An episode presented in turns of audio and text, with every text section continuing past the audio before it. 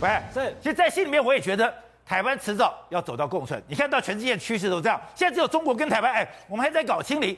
可是当我看到这个数字，今天本土案例八千八百二十二，而且陈时中讲明天可能就会破万，然后我现在又不要十连制，那不担心说我现在不框列了，那过两天整个台湾的疫情会大爆发吗？宝杰哥，一个月之前，如果你看到本土病例二十二，他可能第二天会上头版头条。怎么可能本土病例二十几例，大家吓死了，赶快疫调，跑过哪一个病例上天，对不对？对现在是八千八百二十二，这是今天。宝杰哥，陈时部长说明天就破万，而且很可能很多医生告诉你，台湾有可能一天三万，一天五万，甚至一天十万。那他们受得了吗？清零跟共处不用讨论了，因为台湾不可能再回到清零。这个病毒它就是会存在人体之间，而且会有一半的人根本就是轻症无症状，所以它会传得非常快，而且它没有办法被消失。观众朋友要注意到一点，就是死亡的案例是我们要注意到的。今天的死亡案例，然后跟大家讲哈，其实今天死亡案例可以看得出来哈，本土的中重症里面哦，其实今天有两个死亡案例，但是更值得注意的是，有个十岁的小女孩，她是重症。那他是怎么样？十岁有重症，对，因为他没有办法打，他没有根本没有打疫苗。然后呢，但是他有慢性的神经系统的病史，所以他并不是一般你所想的那样子。虽然他是重症，年纪又轻，但你不要太担心。但另外还有一个二十几岁，年纪比我还轻，也是女生，她是中度，她打了两剂疫苗哦。可是呢，他也是一样有使用类的细微，没有慢性病史，也打了两剂。二十岁没有慢性病史，也没有慢性病史，年轻的女生打了两剂，还是有可能会中症。所以这个才是我们要注意的。但是它的占比并不高。观众朋友看一下，从我们今年年初到现在，也就是 Omicron 肆虐的情况之下呢，已经有四万两千七百一十二人确诊，可是百分之九十九点六九，几乎百分之百啦，都是这个就是轻症跟无症状，只有。中重度的人零点二八跟零点零三，那这个比例只要能够压住，台湾不会变成所谓的这个香港，我们就不用那么担心。好，那现在也就我现在不懂，现在疫情正在大爆发的状况下，为什么现在要取消？从今天开始哦。取消简讯十连制，哎，就代表我今天不用再扫来扫去了，不用再扫了。好，观众朋友，今天关键时刻告诉你，不用再扫，你已经扫了两年，对不对？没扫啊。有人讲说啊，所以我以前都扫假的，也不是这样的吧？这个，这个如果你要把数据捞出来用，还是可以用的。可是，当你一天已经八千多人确诊，而且地方政府都无法做医调的时候，你再扫没有用了，因为已经不做医调了，就自己确诊者跟接触确诊者的这些人，他们必须要自行的健康管理，而且要透过一些方式，所以我才跟大家讲哈。我们也不再扫这个十连制的时候，我们要去想想我们要怎么办，我们就要开始要大量的快筛，因为你不可能都去排队做 PCR。那现在大家问的问题是，我们现在的快筛剂，我们现在的口服药够吗？好，我要跟大家讲哈，如果你感染确诊的话，如果你是中症或重症，你需要药，所以药是刻不容缓要买的，政府要赶快去买。第二个，你要让我们维持正常的生活，以前是十天居隔，现在变成三加四，对不对？那你中间七天之内要塞五次，对不起，很多观众朋友，宝杰哥。有很多人跑了三十几家的便利商店，完全抢不到，这是现实。哦，我们没有乱讲，现在真的不好买。可是今天指挥中心跟大家讲说，我们已经传好了，明天开始四月二十八。将会有一千万份，而且一份就是五哦，五个快筛试剂哦。明天有一千万份，五等于是五千万剂啊。那一一份就是五个，然后呢，一剂呢是一百块，所以是五百块。你只要按照身份证用实联制去买，你就可以买得到。所以呢，政府现在备好这一些快筛试剂，而且呢，已经被这个三加四居格的人，他也可以拿到五份的情况之下的时候，快筛试剂如果够，我们的乱象呢就可以获得疏解。但我们今天注意到了。新加坡现在是全世界它的死亡比例最低的一个国家，可是我们看到，哎，新加坡在口服药上面准备就很好哦。新加坡在二月的时候就已经把辉瑞的口服药已经买好了，而且你在家里面的时候，你是出等于说你是轻症，他药就已经送到你家去了。那台湾可以做得到吗？对，我跟大家讲，新加坡有一个叫防疫一二三，他写的非常清楚，他的指引让他所有新加坡的市民看得清楚。如果你觉得不舒服的话呢，你要怎么做？如果你并没有觉得不舒服而无症状，可是却是确诊的话，我要怎么做？如果你有接触过确诊，你要怎么做？这三个讲得清清楚楚的，大量的筛剂必须要维持他们正常的生活，你就回家。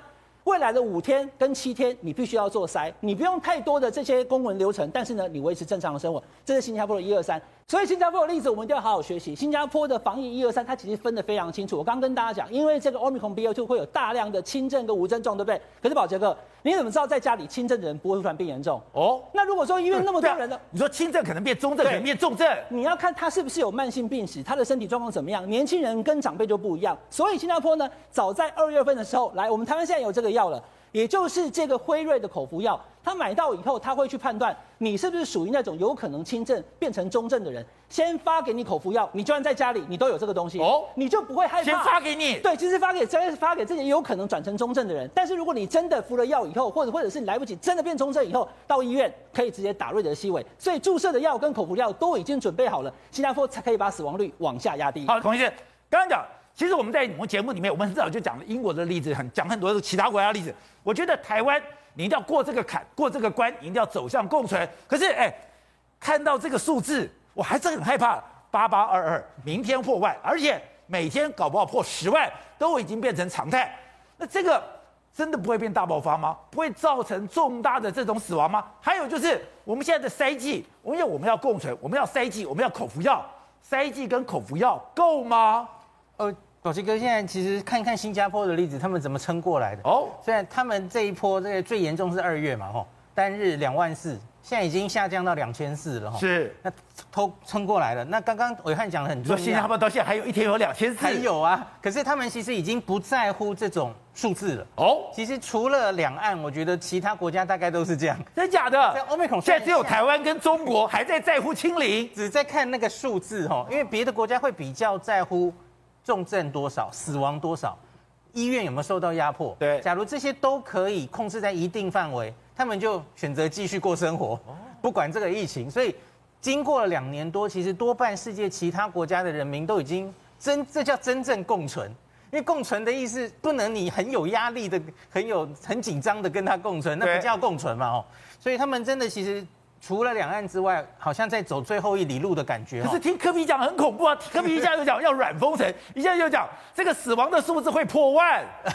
但这个软封城的意思，今天科比有再度解释，他的意思是说，可能要就是类似去年五月的三级警戒，回到三级。那个三级警戒，其实我们虽然没有真的说要如同国外的 lockdown，对哦，没有硬性限制，其实我们没有停班，对不对？我们只是停课嘛，哦。可是那时候。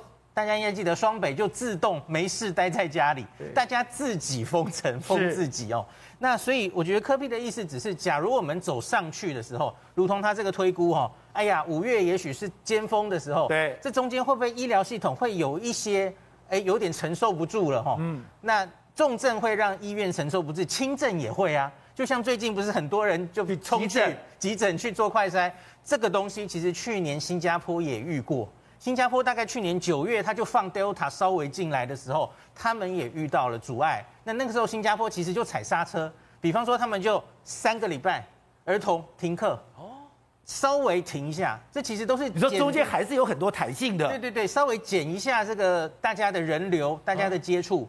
另外，他们这样度过，其实不是完全没有限制的。比方说，新加坡在整段 Omicron 的这个疫情期间，餐厅。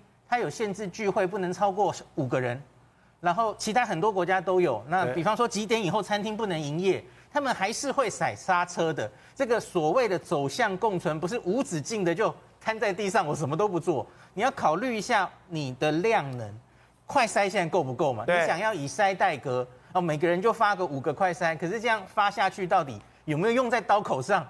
有时候。你看外面的人其实买不太到，对，可是反而这些居格的人一用就用五个，到底值不值得？所以我觉得这些东西我们都还在摸索，所以大家应该有心理准备哦。这这些政策可能接下来会一直在变。好，那我们大家都走向共存，走向共存的过程中，为什么有的会非常严重，死亡率非常高，重症率非常高，有的为什么可以压下来？刚刚我还有提到在新加坡的例子，新加坡真的已经做好准备是。我瑞德，喂，我辉瑞的口服药已经买好了，也就是如果你中症，你到了医院，我可以打你瑞德西韦。可是你在家里面，我如果判断，哎，你是六十五岁以上，你有这个慢性病史，我的药就先给你，嗯，就透过这种，等于说我这种先期准备，才把这个整个伤害压到最低吗？好，其实其实我们也有准备哈。哦，我们买的辉瑞的药物是预计买七十万人份嘛，哈，七十万，然后他希望大概至少一半会在这一季。第二季会到货，然后呢，这个准备是要为什么哈？那个口服药，因为它是口服药，假如你这个六十五岁以上是有慢性病的人，理论上他有风险，应该现在是让他去医院，对吧？他其实从确诊的时候就去医院，对。可是当你确诊人数太多，像是新加坡那个时候的时候，你不可能这种有风险的人一律送医院，所以你可能还是会让他待在家里。对。那我们现在台湾中间有一个中继的地方嘛，像是加强版检疫所、防疫旅馆，那里是有医生在的哈。哦。那这些人其实我们现在是可以用口服药、辉瑞口服药直接给他的。嗯。那未来假如我们会让这些有风险的人也开始是留在家里，对。如同刚刚伟汉说的，这个是 Protocol One，新加坡有这样子比较危险的人，那他说那七十二小时要监测他的血氧，呃。待在家里哈，那我们希望不要走到这样了，因为这样其实比较危险。那好，那另外就是，今天我们现在这个数字，我们现在在台湾，对于中重症看起来数量很高，我们还是真的压在全世界的这种比较低的标准吗？是，现在看起来是低的标准，因为是九十九点，最近都是五啊、六啊这种数字。可是看这个数字要小心，第一个，你知道中重症，那它是在死亡是在后面发生的。确诊之后，他也许需到七到十四天才会变重症，对，所以这个比例会变。那我们会担心中重症会也跟着爆发起来吗？会，因为现在到目前为止，台面上四万两千人，其实老人家的比例还不高。我觉得台湾的老人家现在有一点自主封城的感觉，在家里不出来了，自主三级躲起来了哈。特别是没打疫苗的人，对，他他有各种理由不想打疫苗，他就现在特别小心，所以造成这个数字。可是。当它跟越传越高的时候，奥密克戎传染力非常高，它是会找上这些老人家的，所以我觉得比例可能会变。当老人家大量确诊之后，可能中重症就会多出来，这个我们一定要小心。不是，你们今天也做了一个封面故事，疫情的终局之战。是，终局之战，你们访问了很多的企业，很多企业都更希望一定要共存，不能再封城了。而且他们讲，现在等于说你就两条线，台湾刚好在十字路口。我到底要跟中国一样，还是要跟欧美一样？对，因为我们在上个礼拜第一时间的时候，我们就发出了。访问了两百一十一家的企业家，两百一十一家以上市柜企业为主的企业家去问所谓的疫情，你会做哪些准备？结果得到的是百分之九十的企业家认为我们要开始学着跟病毒共处。怎么样共存？就是我们可能有包括有一半的企业都认为我不会加强所谓的防疫，所以我们来看我们的整个调查，我们有百分之九十二的企业家支持共存，哦，而且百分之四十六的其实他认为疫情这个时候最重要的是关心员工的。心理健康哦，而且心理健康是占百分之四十六，经济发展占百分之三十九点三，生理的健康其实只占百分之十四。所以你说对企业界，他们自己的感受是，这个 Omicron，也就是这个新冠肺炎，对他员工的心理健康比他生理健康还大。对，这才是最重要，就是说他不是非常担心疫情，所以很多他们在思考这个问题的时候，会认为现在一边是中国跟香港，一边是欧美国家，我们到底是要往？中国、香港、台湾，对，还是愿往欧美国家去靠拢？可他不担心说这个疫情大爆发造成刚刚讲了中重症在在整个瘫痪掉吗？对，现在所有企业家在我们这次调查里面，他最担心的其实是政府的沟通不足。哦、有百分之八十二点九的时候，他不清楚我们现在的卫福部到底他的政策跟方向会怎么走，所以他会认为我根本抓不清楚他现在的准则是什么。可是当我们问下一个问题的时候，你公司未来一个月会实施更严格的防疫措施吗？有。百分之五十九的认为是不会的，而且进它不会去升级。然后如果遇上欧米孔这么强的，其实只有百分之四十七点九的，他也认为它不会升级了。是，也就是说，不管中央政策怎么变的话，他会认为说，我们应该要去学着走向所谓的，还还有一个，然后另外一个是更重要的是，他们在谈所谓的政府政策的时候，其实有高达百分之七十二的企业，他认为。中央最大的问题是过去管太严了，应该把所谓的防疫自主权交给企业跟民众来决定了。因为这些企业，因为我们知道台湾的企业都是国际化，他们对国际的状况非常了解，所以你们在做调查的时候，哎，他们觉得我们应该跟欧美一样。那怎么跟欧美一样？原来第一名是挪威，第二名是阿拉伯联合大公国，第四，然后接下来是法国、沙乌地阿拉伯。那他们是怎么做的嘞？对，对所有企业来讲，他们最关心的其实是有没有社会开放了，你能不能自由了我来往。第二个其实是你的生活是不是生活品质是正常的。所以挪威怎么做的？他已经完全没有编制管管制了，所有人做正常生活。那我查了一下，他们挪威完全正常生活，总染疫人数大概是一百四十几万。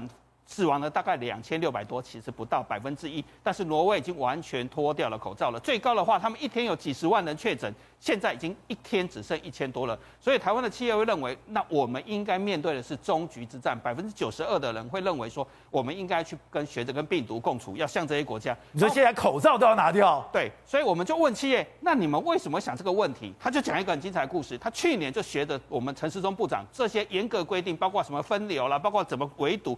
所以这些政策都做了，其实它有百分之六的员工有得到恐慌或者是忧郁症，反而造成生产效率的降低。所以有一家公司他就跟我们讲那个故事，他就说：“你也太多了，百分之六，对，有恐慌或者有心理忧郁症，造成他的这么严重。”对，所以很多企业就开始担心的是这个问题，他干脆准备一千个筛剂、快筛剂，他就是把所有东西开放了，瑜伽室、健身房全部都开放了，鼓励员工你要努力的面对这件事情。